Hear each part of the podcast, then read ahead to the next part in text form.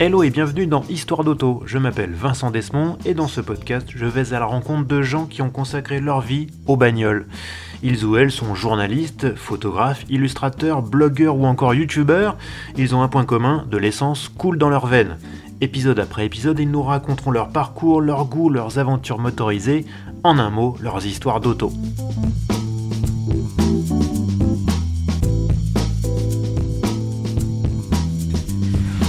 Me souviens aussi, moi, ce qui m'a, ce dans, dans, dans- cette époque d'Autoplus, c'était la, démesure des sujets. Et euh, j'ai souvenir par exemple d'un d'un sujet euh, où il y avait tous les breaks du marché à l'essai, avec une photo d'ouverture sur euh, un viaduc de l'autoroute A40 qui n'était pas encore ouverte. Oh là là, oh là là, c'était pas des breaks, c'était euh, toutes les voitures françaises à l'essai. Et, les voitures et je crois que c'est resté un record euh, assez, assez longtemps, je sais pas s'il a été battu.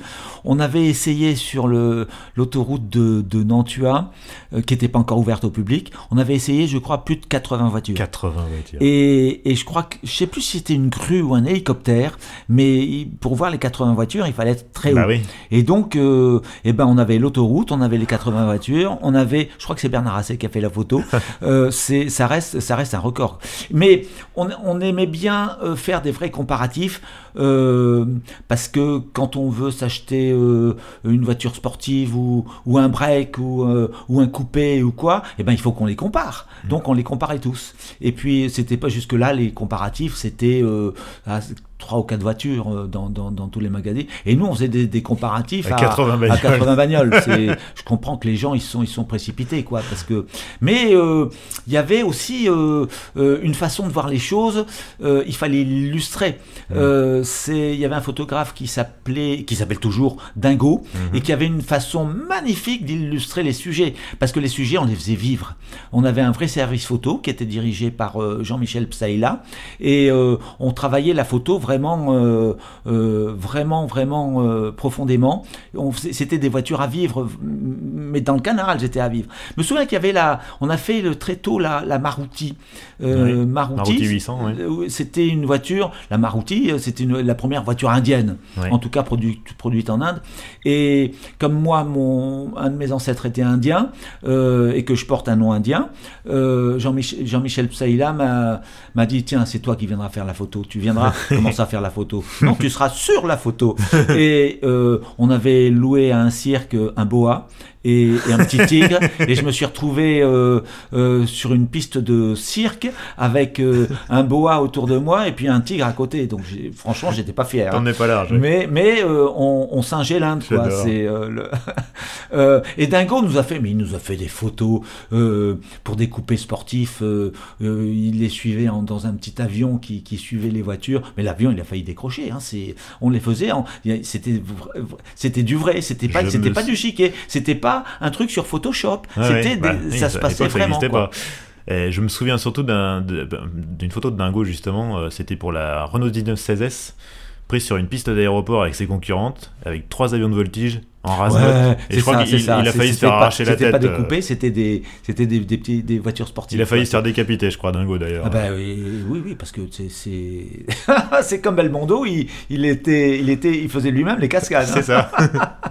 ouais, Dingo, il faudra que je l'invite aussi parce que effectivement, c'est Ah un bah, personnage c'est- incontournable. c'est quand Dingo, c'est un c'est l'un des plus connus des photographes français. hein. C'est le euh, autant Bernard Assé connu pour le pour la Formule 1, autant Dingo pour le produit. Ça reste ça reste une une, une pointure euh, totale. Et puis il y a une patte, on reconnaît tout de suite Une une, patte, photo on de sait, Dingo. on sait que c'est une photo de Dingo. ouais, ouais. Un des autres points forts de, d'Autoplus, c'était les scoops. Alors, euh, justement, j'ai Nicolas qui demande comment on achetait les photos volées à l'époque, à qui, et surtout comment les constructeurs réagissaient. Alors moi, j'imagine une scène façon euh, Mal, oh là là, gorge de profonde, les hommes du président, rendez-vous dans un parking souterrain, échange d'enveloppes. euh, Comment ça marchait? Ça marchait, ouais, à peu près de cette fa- façon-là. un jour, on avait acheté des photos à un ingénieur euh, qui était arrivé au journal avec une fausse barbe. Et on, ne voyait lui avec sa fausse barbe. Y a, ce qu'il y avait pour ces scoops, c'est que tous les scoops se faisaient euh, euh, différemment. Quelquefois on les achetait, quelquefois on allait les faire. Et Jean-Michel euh, euh, Psaïla et, d'autres pigistes, ils ont, ils ont failli se faire bouffer les, les, les miches par, euh, par des chiens, etc. un soir, ils m'ont amené, euh, je crois que c'était pour la, euh, euh, c'était pour le, break Nevada, pour me montrer la façon dont ils travaillaient. Et puis, moi, j'étais trop content de voir ça. et j'étais retourné deux ans après. J'étais passé d'un, il y avait plein d'arbres. Ils avaient rasé tous les arbres. Euh, pour qu'on puisse, euh, qu'on puisse plus se cacher. Quoi. c'est, euh, les constructeurs, ils étaient fous furieux de, qu'on montre leurs projets secrets, quelquefois 5 ans, 4 ans en, avance. Christophe Bonneau avait, avait le génie de... Il, connaît parfaitement le design et dès que je, dès que je lui ai porté des photos, il, il, écrivait des papiers de 4 pages dessus. Quoi. Et la Clio, il me le rappelait récemment, parce qu'il écrit un bouquin en ce moment sur les, sur les scoops automobiles, et il me rappelait que la Clio, on avait été les premiers à, à montrer les photos 4 ans en avance. Euh, je crois même que le le style n'était pas encore figé quand on a montré la première Clio. C'est euh, alors euh, et ça c'est un scoop qu'on avait fait nous. Euh, il y, a quelquefois on achetait à l'étranger parce que on travaillait avec en étroite collaboration avec Autobild qui avait qui produisait eux-mêmes des, des, scoops et quelquefois on leur en achetait. il y avait Lehmann qui, qui était le, le, un peu le, le Bono allemand et qui dès qu'il y avait une nouvelle voiture il et à partir de là, euh, les, constructeurs ont commencé à, maquiller beaucoup plus les voitures, alors qu'avant ils allaient euh, euh, faire des essais à, Kiruna, ils, ne masquaient pas les voitures, quoi. C'était, c'était vraiment facile à faire. Euh, il, fallait se pencher dessus. Il, fallait avoir l'info.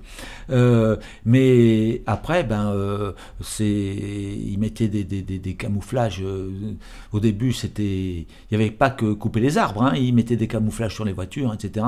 C'est devenu de plus en plus difficile. Mais Christophe Bonneau avait plus d'un tour dans son sac et on s'est mis à dessiner les voitures parce mmh. qu'on avait les infos.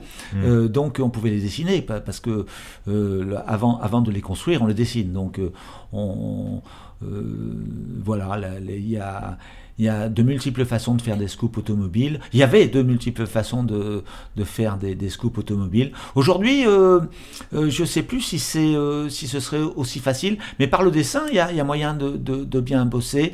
Et puis, il y a des, il y a des moyens de, de, bosser qui sont avec Internet et Photoshop. On peut faire des choses beaucoup plus facilement aussi aujourd'hui. Il n'y a pas de loi. C'est les, scoops, les, les, scoops, les, nouveaux modèles, on peut toujours les, on peut toujours les les les présenter parce que euh, ben, à force de, de, côtoyer les, ingénieurs, etc., c'est les informations avant tout qui nous permettaient de qui nous permettaient d'en faire. Alors donc toi tu étais euh, initialement tu étais le passionné de compétition automobile, les voitures de tous les jours ça t'intéressait moyennement. Est-ce que le fait de entre l'Automobile Magazine et Autoplus de te plonger à fond dans la voiture, en plus pour le coup, Autoplus on se met à la place du conducteur, on vulgarise et tout, donc on parle vraiment de, toutes les voitures. Est-ce que est qu'à un moment tu, tu, tu, tu, as commencé à, te prendre de passion pour la chose? Pas pour la chose, mais pour la presse. J'ai eu trois passions dans la vie, moi, le sport automobile, euh, la presse et, et ensuite euh, l'Ayurveda. Euh, donc euh, c'est une chance inouïe. Il y a des gens qui ont zéro passion dans la vie. Euh, moi, je dis que grâce à ça, j'ai jamais travaillé de ma vie. J'ai fait que des choses que j'aimais, quoi. donc c'est quand je me suis intéressé à, aux journaux. c'est il y a eu. En, en, fait, mon père à un moment habitait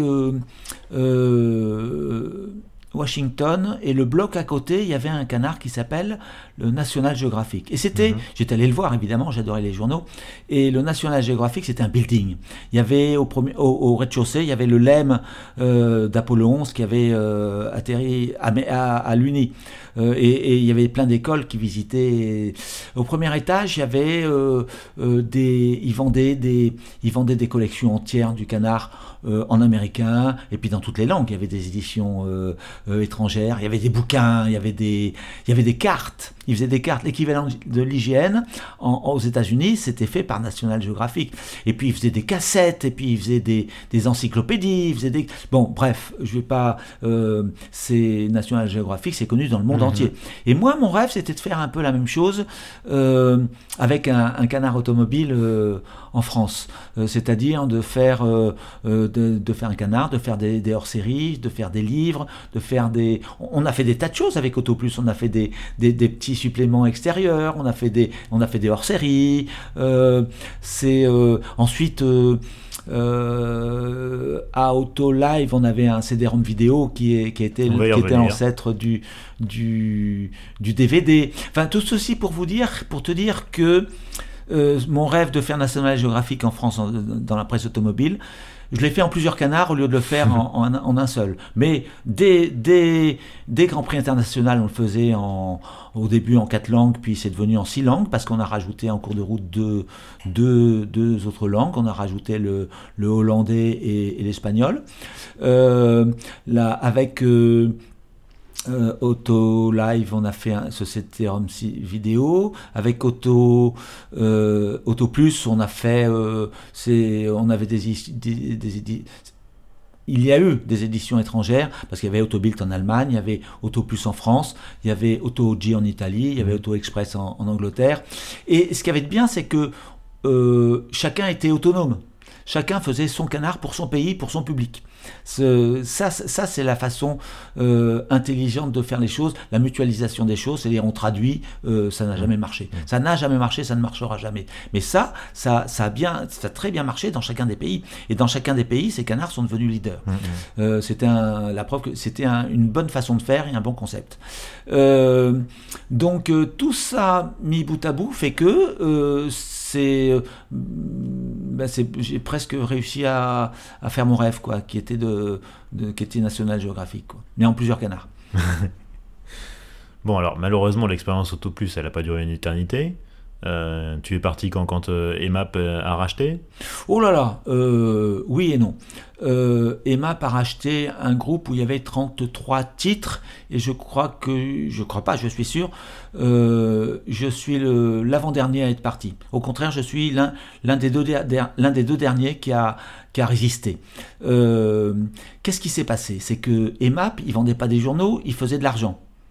Euh, c'est une logique euh, satchérienne euh, ultra-libérale, qui était, qui était la leur, mais qui n'était pas la mienne. et notre canard avait beau bien marcher, ils ont arrêté la promotion, par exemple. Mmh. Euh, ils ont, euh, on avait un studio où on, photographiait nos chaînes de neige et nos, huiles qu'on comparait, parce qu'on faisait des, des comparos, pas seulement de voitures, on faisait des comparos de tout ce qui fait le, tout ce qui vit autour de la voiture. Euh, il l'a fermé, il l'a fermé parce que le loyer était trop cher. C'est, il, nuisait à à, notre, à, notre, outil de travail. Quoi. Euh, et bon, je résistais quand même, parce que le canard ne m'appartenait pas, mais je défendais le canard quand même, mmh. euh, qui leur appartenait. C'était ça le, le, paradoxe. Et euh, j'ai résisté pendant, pendant, mon Dieu, une bonne année. Et puis, il, provoque un déménagement pour aller euh, un kilomètre plus loin, quoi, euh, parce que le loyer était moins cher et parce que euh, on quittait Paris, on était à la frontière de Paris, on était à ici les Moulineaux, mhm. donc ça coûtait moins cher. Et en plus, c'était un c'était un immeuble, ce qui a mis le, le, le, le ce, qui a, ce, qui a, fait exploser les choses, c'est que c'était pour faire des entrepôts. Et il nous a tous installés là. sans mettre de clim et c'était l'été. Et il y a des gens qui ont commencé à s'évanouir tellement il faisait chaud. Euh, et j'ai déclenché une grève. À bulletin secret, hein, mmh. euh, dans la rédaction, en disant bon ben euh, ça va bien de, de, de, de, nous, nous traiter comme des, comme des bœufs, c'est il faut qu'on réagisse. Le, déménagement, c'est nous qui les avons terminé. Les armoires, c'est nous qui les avons trimballées. Mmh. Alors qu'on bon, je suis pas contre trimballer des armoires euh, si on si on perdait je ne sais combien par euh, par an. Mmh. Mais notre canard se portait bien et se portait bien parce que il y avait de la promo, parce qu'il y avait un studio, parce qu'on avait des bureaux euh, clairs, parce que parce que tout, tout allait bien ben, résultat, le, journal se portait bien. et que si on nous faisait faire un canard dans des entrepôts en, au lieu de penser à, nos lecteurs, de, de, de, trimballer nous-mêmes les armoires et, et, bref, je, lance cette grève et à bulletin secret, hein, je répète. Mhm. Et on était une quarantaine ce jour-là et il y a eu 40 oui. et on s'est mis en grève, illimité, sans préavis. Oh, j'étais fou. Ah sur un hebdo, oui, ça casse un peu la mécanique. Ah ben, hein. L'éditeur qui nous adorait et qui adorait notre canard, il est, venu me dire Mais vous êtes fou, allez, sortez-le ce canard-là. et, puis, c'est pas. Moi, je dis Non, non, on le sort pas. C'est pendant un an, euh, l'actionnaire, le nouvel actionnaire, euh, nous a rogné les ailes, et ben, on ne peut plus décoller. On était vraiment en pétard. Et puis, il n'y avait pas que moi, hein. tout, le monde, tout le monde a dit, vraiment. J'ai eu un score, c'est la seule fois de ma vie que j'ai déclenché une grève, et euh, c'était un score bocassien, quoi. 40, euh, 40 euh, oui, quoi, sur 40 présents. mais l'actionnaire anglais a braqué un fusil sur ma tête et a, et a tout fait pour, euh, pour me harceler.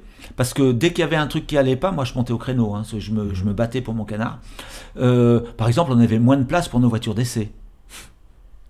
Moins de places de parking, parce que ça coûte cher les places de parking. Ouais, non mais ça continue aujourd'hui. Hein, euh, mais oui, mais ça, ça, devient. Mais, mais oui, mais oui, mais à combien ils vendent aujourd'hui?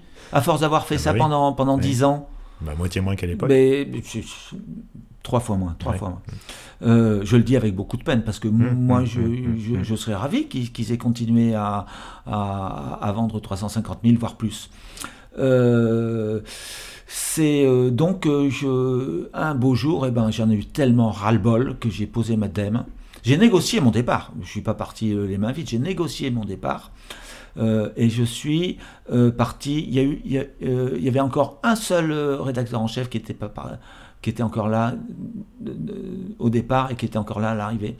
Euh, je, je, me souviens que mon ami Philippe Lemoine, qui faisait l'autojournal, parce qu'ils ont racheté mhm. l'autojournal aussi, me, à chaque fois que je, me, que je faisais du bruit dans les couloirs, euh, il me disait Mais calme-toi, mais, mais, tu vas te faire virer, tu vas voir. Et eh bien, il était viré six mois avant moi. Euh, et sans indemne. C'est. Euh, c'est dommage. J'aurais pu y rester peut-être 20 ans. Euh, j'y suis resté 10 ans. Euh, sur ce, comme j'avais bien négocié mon départ, j'ai lancé mon propre journal qui s'appelait Auto 30 jours, mhm. qui est redevenu un mensuel. je suis parti avec une partie de la rédaction. et mes indemnes, ça a servi à ça je ne les ai pas mises à la banque, euh, sur, un compte, sur mon compte en banque, je les ai mises euh, dans, dans ce journal. Je savais que ça avait très peu de chances de, de, se, euh, de réussir, parce qu'un nouveau canard, hein, c'est... déjà à ce moment-là, il fallait se lever de bonheur pour le, pour le faire vivre. J'ai embauché peut-être un peu trop de monde, j'ai embauché une dizaine de personnes, j'ai créé une association de conducteurs. Oui, j'allais dire, c'est Auto 30 jours, c'était plus qu'un magazine, c'était un organe de défense des conducteurs. Ah oui, Ah ouais, ouais, ouais, ah ouais mais euh, euh, raisonnablement. Euh, c'est-à-dire, j'essayais de bosser avec les motards en colère pour dès qu'il y avait des choses de sécurité routière qui n'étaient pas bien faites, nous on, on hurlait. J'étais patron du canard, j'étais rédacteur en chef, j'étais directeur commercial, c'est moi qui vendais la pub, j'étais patron de l'association, c'était tout ça c'était beaucoup trop quoi. C'est mais mais mais mais mais ça reste une grande joie parce que euh, ça aurait pu il y a beaucoup de canards qui sortent un numéro, deux numéros, trois numéros puis qui s'arrêtent et, et, nous mois après mois on continuait à, à sortir et, et avoir un contenu de rédaction. On avait c'était le, il y avait la grande bulle internet à ce moment-là.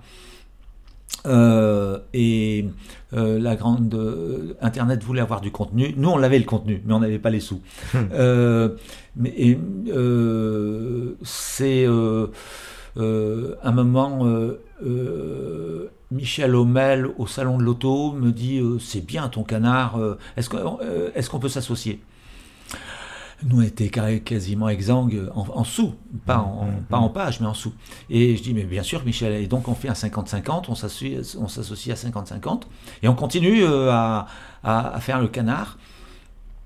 Euh, c'était un mensuel, euh, c'était un magazine pour le coup, et qui avait largement sa place, hein, parce que au bout d'un an et demi, ça, ça, marchait bien. Mais AutoPlus nous a fait soudain un procès, mais pour aucune raison. C'est pour nous, euh, pour nous mettre des bâtons dans les roues, quoi. Euh, nous fait un procès en- pour plagiat. Il nous accusait de commencer le canard sur un- avec un sommaire.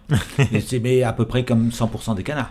Il nous accusait de. C'est tout juste, ils nous ont pas accusé de faire un canard sur du papier. Mais euh, vous faites des essais. Tous les canards faisaient des essais. C'est, ils reposaient sur rien. Mais il y avait quand même un procès. De, ca- de- il y avait 80 pages de. Mais c'était tellement énorme. procès baillon, quoi, comme on dit. C'était tellement énorme. Euh, euh, J'étais moi-même allé voir le, le rédacteur en chef de l'époque de euh, d'AutoPlus pour lui dire mais c'est pas sérieux, retirez-moi ce procès là, on est on est des journalistes, euh, vous vous on n'est pas dans le même canard mais vous vous luttez contre votre métier en faisant ça. Euh, bon, il n'a pas voulu bouger, mais il était estomaqué que je vienne le voir parce que c'était euh, euh, sans employer de grands mots, c'était chevaleresque d'aller le voir pour lui lui dire enlever le procès. J'étais très naïf en même temps. Euh, et quand euh, j'étais, j'ai essayé de, on était exsangue, Michel Hommel s'est retiré parce que euh, à un moment il avait besoin de ses sous, Euh, et donc je me suis retrouvé à nouveau sans, sou- sans, sans le sou. Euh, je suis allé tirer quelques sonnettes, mais tous les, toutes les son- sonnettes que j'ai tirées, quand il voyait que j'avais un procès pour- avec AutoPlus, il n'ouvrait même pas le dossier. Ouais. Il me disait non, non, il- ça ne nous intéresse pas. Hmm. Donc ils ont réussi leur coup euh, et le, le journal s'est arrêté. Est-ce que c'est une mauvaise chose? Je ne crois pas que ce soit une mauvaise chose parce que à partir de là, il n'y a eu que de belles choses. C'est, il faut toucher le fond pour rebondir. C'était très triste parce que ça avait sa place, mais euh, euh, en continuant un peu plus, euh, on aurait fait un accord avec un- c'est là qu'est arrivé, le- sont arrivés les grands sites internet qui avaient besoin de contenu, mais ça a explosé au bout de trois ans, donc Oui. on aurait vu, vécu trois ans de plus, quoi. Donc c'est, ça ça aurait été reculé pour mieux sauter. Mais ça reste une belle aventure et une belle aventure de presse. Et bon, ben, euh, ben, en route pour de nouvelles aventures, je me suis retrouvé, cher Vincent. Nous nous sommes retrouvés Ouais, à, à Autolive. Et Autolive, c'était absolument passionnant parce que c'était une nouvelle aventure. C'était euh, un mensuel avec un CD-ROM vidéo. C'est-à-dire Mhm. que quand les voitures étaient dans le canard, elles étaient aussi sur le CD, elles roulaient sur le CD-ROM vidéo, qui était, pour simplifier, comme un DVD aujourd'hui. Euh, et C'était euh, YouTube, quoi. oui, mais oui, parce que le, on aurait, c'est, YouTube n'existait, ça existait Ah déjà. bah non, non, ça n'existait ça pas. n'existait pas encore. Mais aujourd'hui, tous nos sujets auraient été sur YouTube et on aurait fait un tabac, quoi. Euh, Il y a Automoto sur TF1 aujourd'hui avec Anthony Beltoise fait ce qu'on faisait nous Mhm. ensemble à, à Autolive. On a, on a, on a fait des, vraiment des, des, des très Avec belles choses Julien, et, ouais. et des, et des très beaux sujets, et des sujets magnifiques qui Très sont chouette, encore ouais. aujourd'hui, 20 ans après, sur YouTube Ouais. c'est euh, ça reste une très belle aventure quoi. Euh, Qui s'est pas très bien terminé. qui s'est pas très mais ouais qui s'est pas très bien terminé parce que euh, il y avait euh, je dirais euh, il y a eu deux erreurs stratégiques majeures Euh, moi, je suis un ancien fan, tu me l'as dit tout à l'heure, et, et, euh, j'étais un ancien fan de, euh, de sport automobile. Et euh, quand j'achetais, avant d'acheter un canard, je le feuilletais dans le kiosque, et quand il m'intéressait, je l'achetais.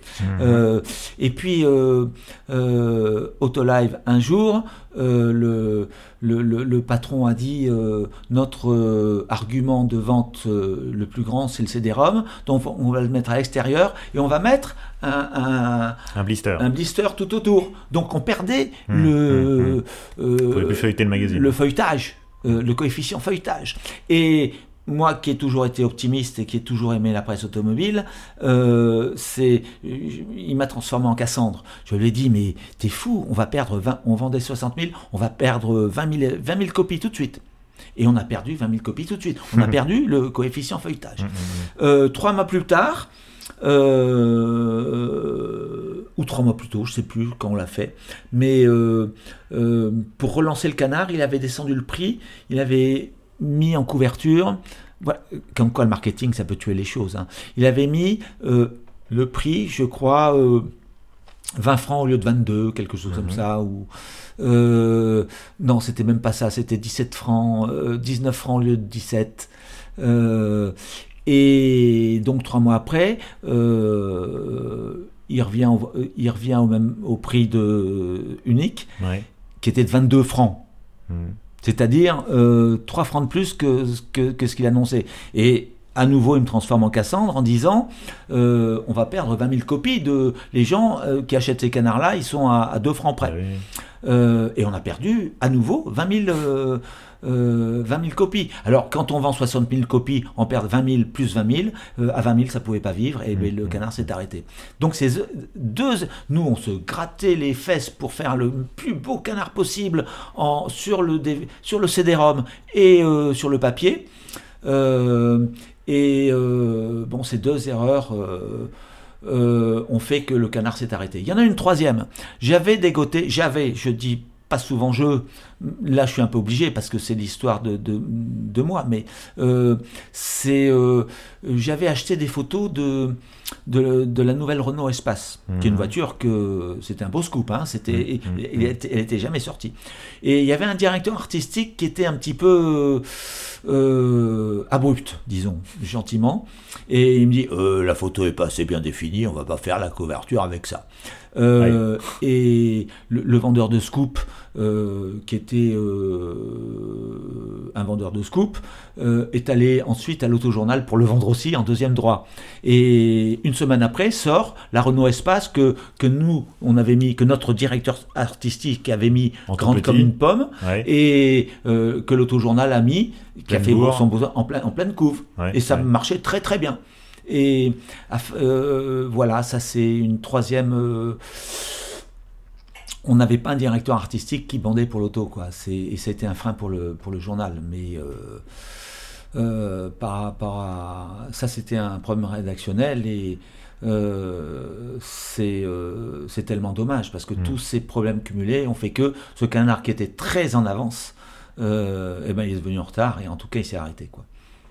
Je crois qu'on on- tous, tous les anciens d'Autolive gardent un souvenir ému de cette période-là parce qu'il y avait une, une ambiance dans la rédaction qui était géniale. On était tous globalement assez jeunes, euh, on était tous euh, très motivés, on, a, on, a- on- on se fendait la pêche vraiment. On- Mais ce canard n'est pas mort parce que, pardon de te couper, parce qu'il y a encore une chose qui est formidable, c'est là que Loïc de Paillet a rencontré Dorian, euh, qui, qui- Loïc était dans la rédaction et Dorian était au marketing.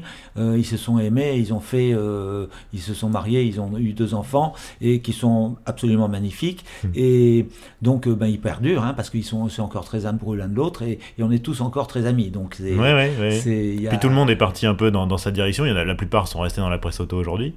Mais nous, on aimait ça. C'est la boîte qui aimait pas ça. Quoi. Pour Autolive, c'est, ça s'est malheureusement terminé. De, je crois, de mémoire, le dernier numéro, c'était septembre 2001. Je me souviens, c'était un numéro spécial Francfort. J'avais fait un supplément. euh, tu, m'avais confié un supplément Francfort. Il y avait un truc magnifique avec ce CD-ROM, on était le seul à le faire, et, et on- nous avions euh, euh, lancé une série de... euh, ça encore, c'est un regret euh, par rapport à ce titre. Euh, on avait fait des suppléments avec Matra, qu'on avait Ouais. vendu, nous, à Matra, que, que, que j'avais vendu à Matra, que, que, que j'avais vendu à MG, Mhm. euh, un deuxième, que, il y en a eu trois ou, euh, il y en a eu trois ou quatre. Et euh, on faisait un 16 pages sur un nouveau modèle ou sur une collection de voitures ou sur le musée Matra ou euh, avec basé exactement comme le journal avec un CD-ROM vidéo avec le, même, le reportage. Euh, c'était une façon de communiquer entièrement nouvelle. Et mais c'était vendu, c'était vendu hein. Mhm. Eh ben tiens-toi bien, euh, ça n'a jamais été facturé.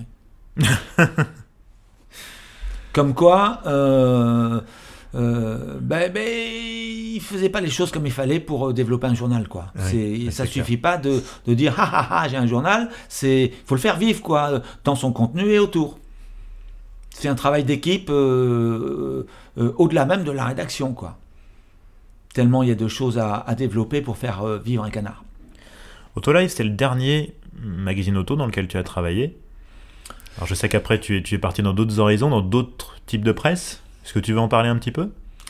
Oui, parce que j'ai eu de, de grands bonheurs. J'ai été euh, embauché comme rédacteur en chef à, à Moto Journal.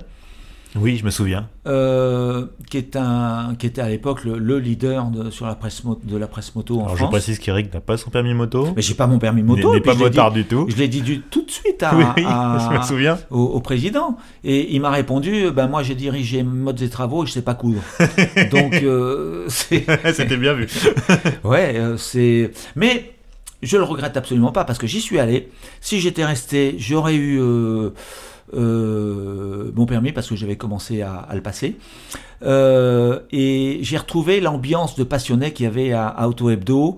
Et franchement, je m'y suis plus. Et, et je- j'ai encore des amis de, de, de, de, de Moto Journal.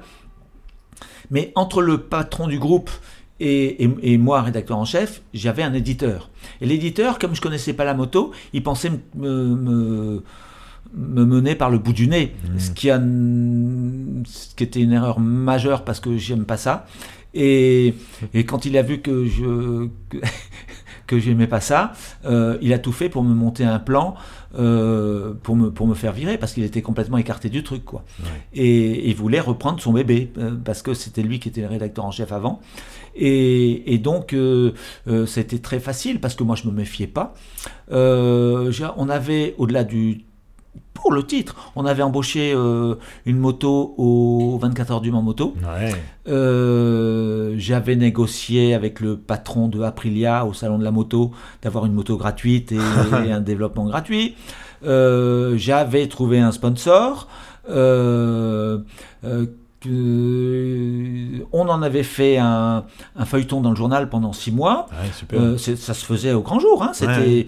euh, euh, on n'était pas sûr de se qualifier. On se qualifie.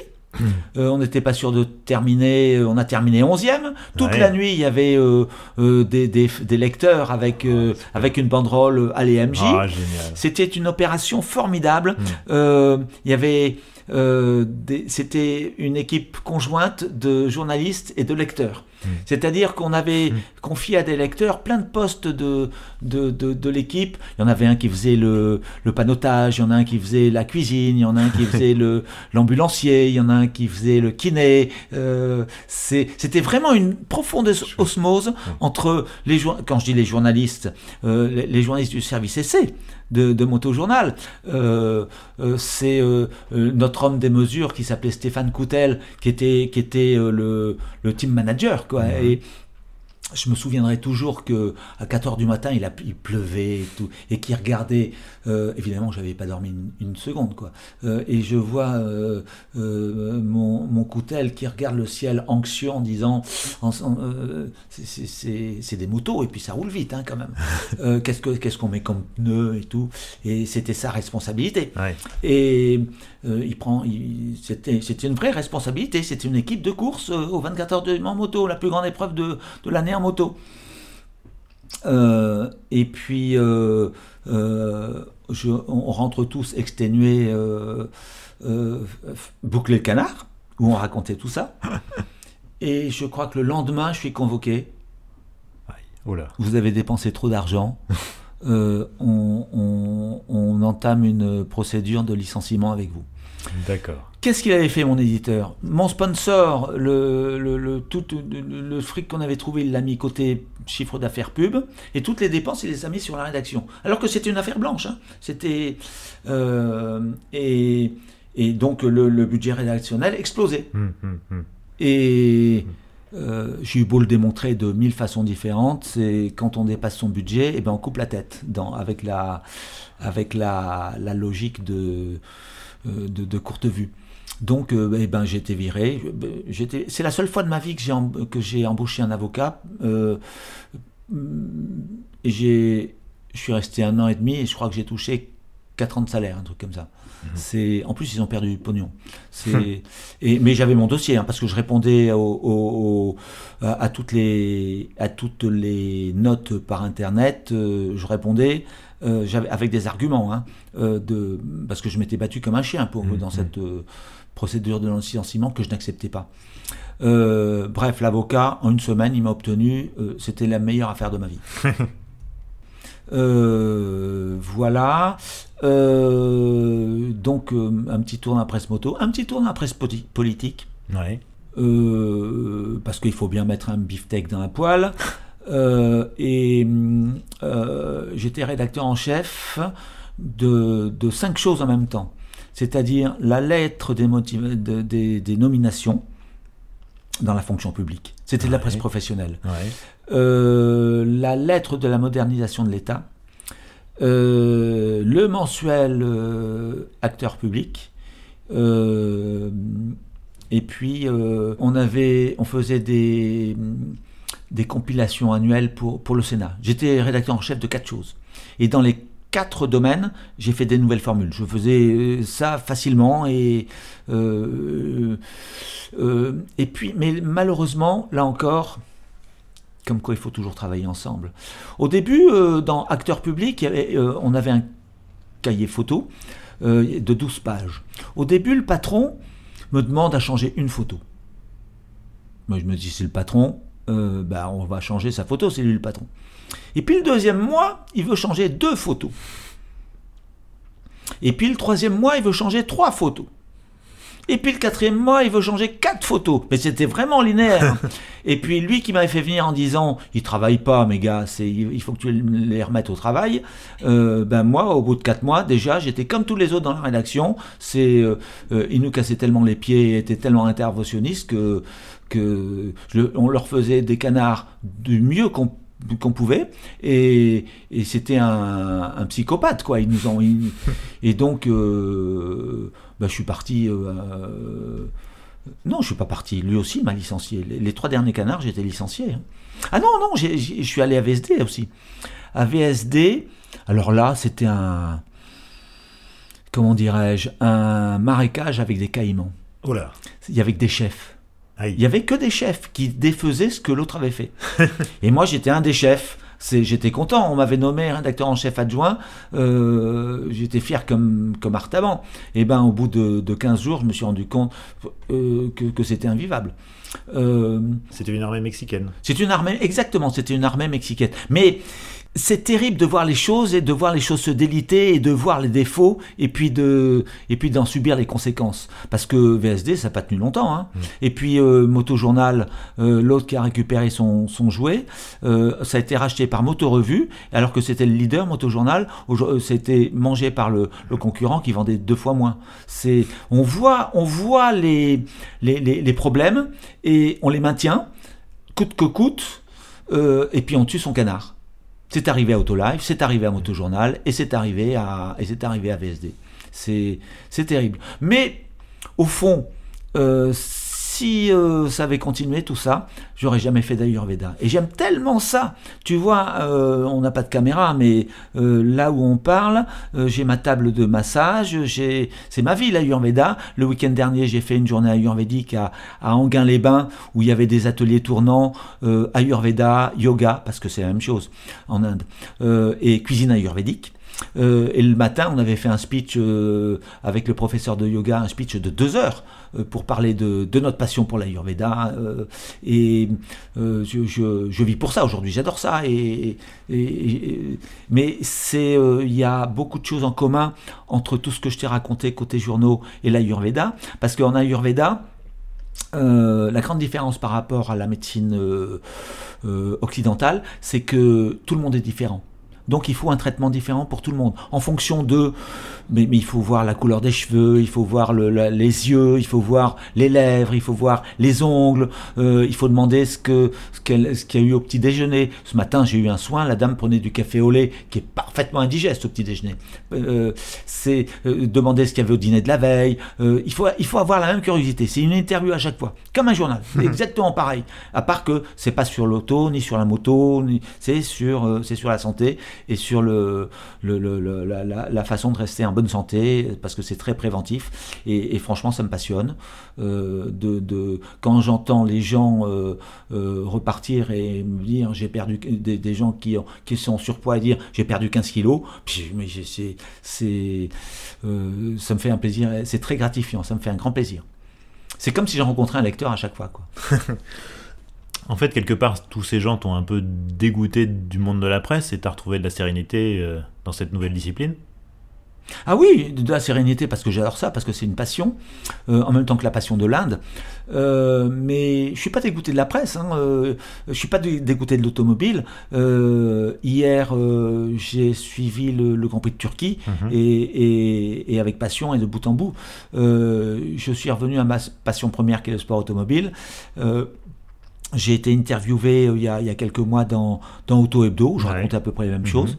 Euh, c'est, euh, j'ai encore beaucoup d'amis, tu en es la preuve, dans, dans, dans la presse automobile. Euh, c'est, je fais aucun rejet par rapport à ça.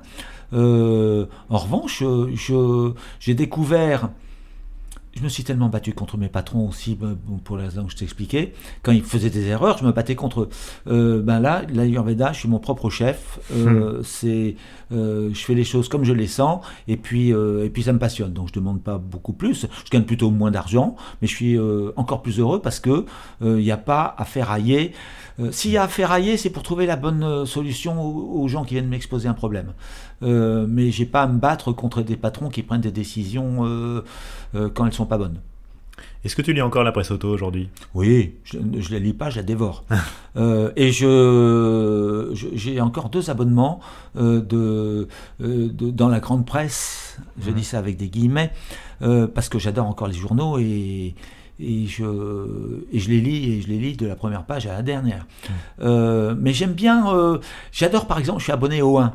Le 1, c'est quelque chose de novateur. C'est un, un, canard qui, qui, on tourne pas les pages, on les, on les, on les déplie. C'est, mmh. on, on, on, lit un article sur une page, puis après un article sur deux pages, puis on déplie et puis c'est sur quatre pages, et puis on déplie complètement et c'est sur tout l'ensemble. Hmm. Euh, évidemment, c'est difficile de lire ça dans le métro, mais euh, c'est un régal de lire ce canard. Et euh, eux aussi, ils font des hors-séries et ils sont passionnants.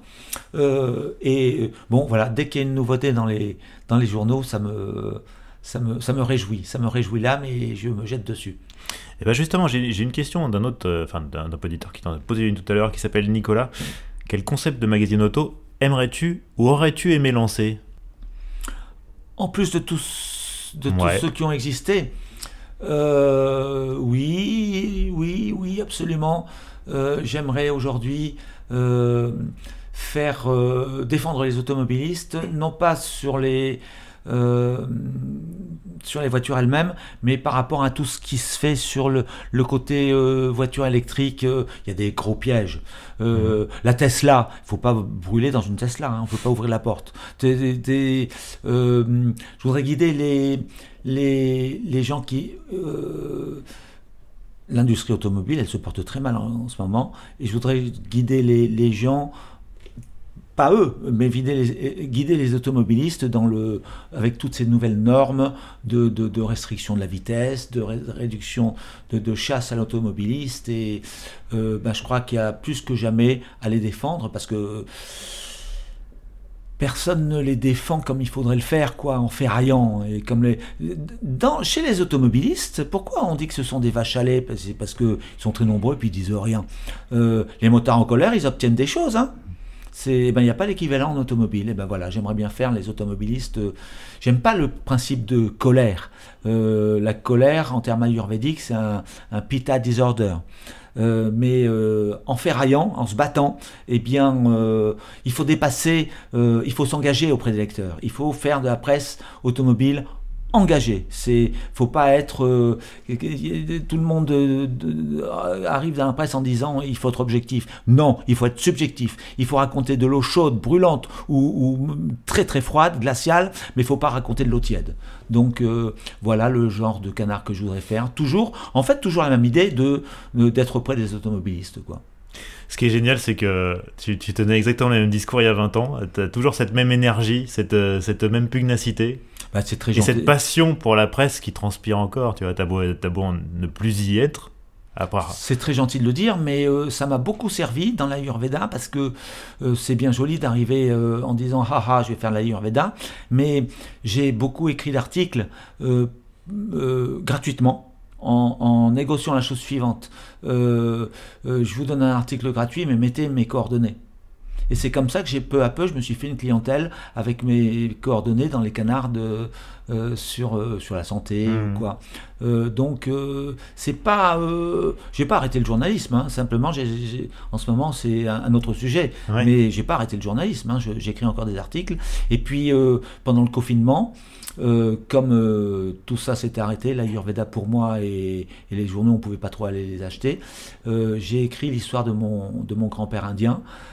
C'est c'est encore une, une forme de journalisme aussi parce que c'était en même temps un résumé de tous mes voyages en Inde et euh, ben, j'aime encore beaucoup euh, l'encre, euh, l'encre et le papier. On sort un, un peu du cadre automobile, mais on Ben, reste dans l'univers de la Tu passion. sais, dans ce podcast, j'adore justement déborder le cadre automobile parce que pour moi, l'automobile, c'est juste. euh, c'est le point de départ en fait. Et, à part- Eh et après, il y a ben, des histoires de bagnoles et d'histoires de gens autour de ça. C'est ça qui m'intéresse. Je n'ai plus qu'à te le donner, ce, ce livret, et ce sera avec plaisir. Et tu me le dédicaceras, bien sûr. Et, et comment bien sûr.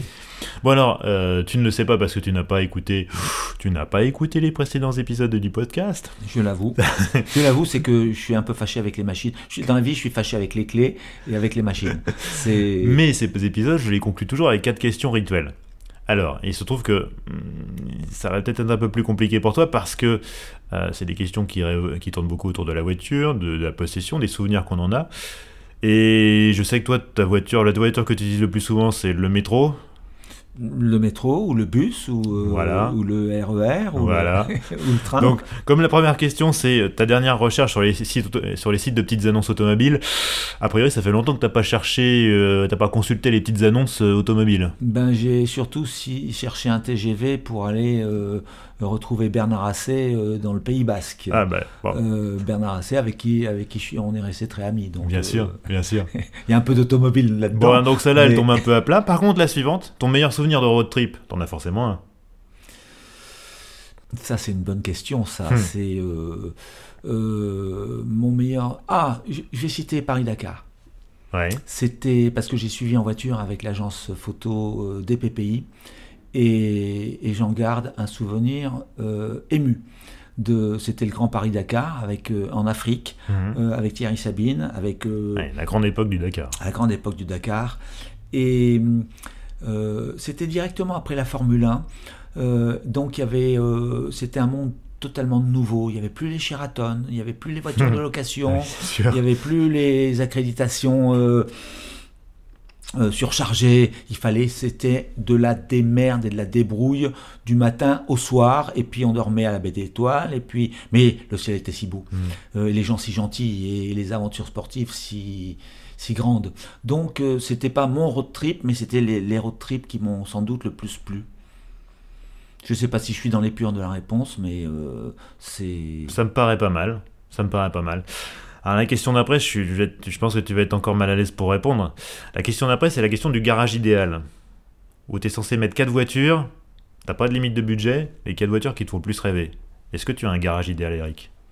Oui, Ah, je voudrais une euh, une Smart, une. euh, ça peut être de- des voitures de toutes les époques, oui, des oui, voitures oui, de course, tout ce que tu veux, vraiment. une Smart. Ouais. Je voudrais une la petite Citroën, là, je sais même pas comment elle s'appelle, la toute La- petite l'Ami Citroën, Le- la toute petite petite. La petite euh, électrique, là. L'ami, ouais. Euh, en gros, je voudrais des voitures toutes petites et, et qui euh, et qui polluent pas et ou peu et qui et qui se garent facilement et et qui sont des citadines. Je ne me sens bien que dans les villes. Euh, et puis euh, pour moi, la voiture, euh, je ferai une exception. Je prendrais euh, une Renault Espace. euh, parce que je crois qu'on n'a jamais fait aussi bien en termes de pluridisciplinarité Mhm.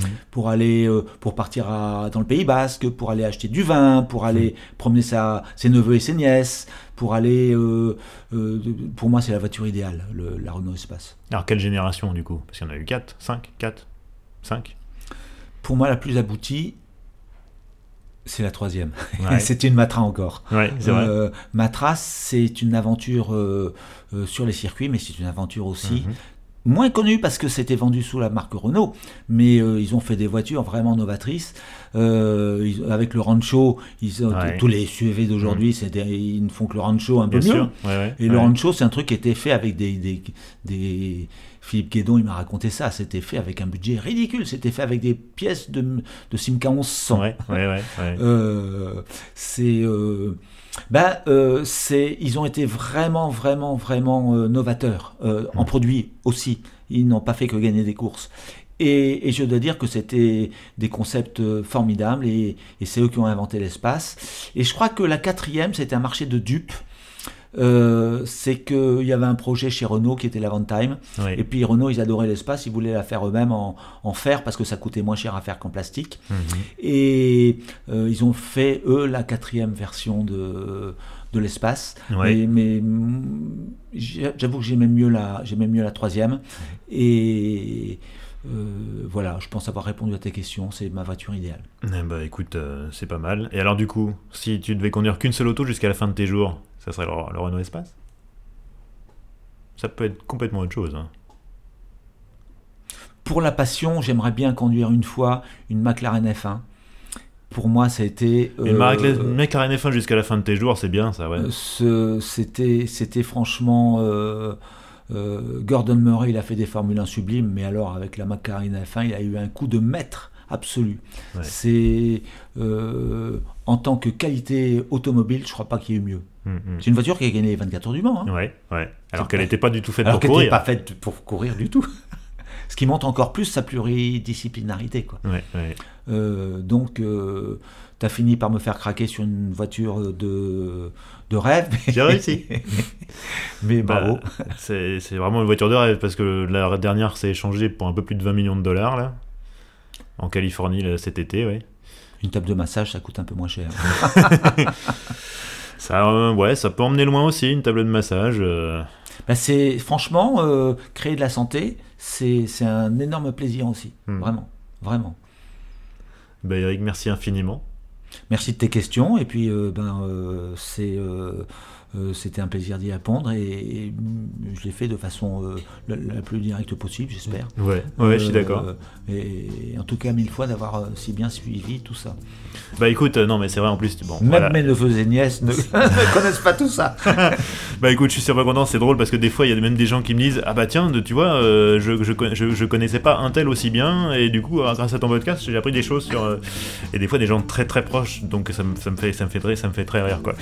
Donc euh, merci, j'espère que. Bon, je pense que avec toutes les, toutes les petites histoires que tu as racontées qui sont fascinantes, je pense que nos auditeurs seront rassasiés d'anecdotes. Et euh, Merci d'avoir écouté notre conversation. Merci aux auditeurs. Euh, et puis moi, il me reste à te faire une dédicace. ouais, super. Merci Eric, à bientôt. À bientôt.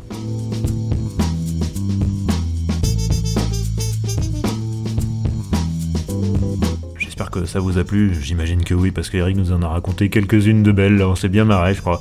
Euh, si vous avez aimé cet épisode, n'hésitez pas à vous abonner sur toutes les plateformes, y compris sur YouTube.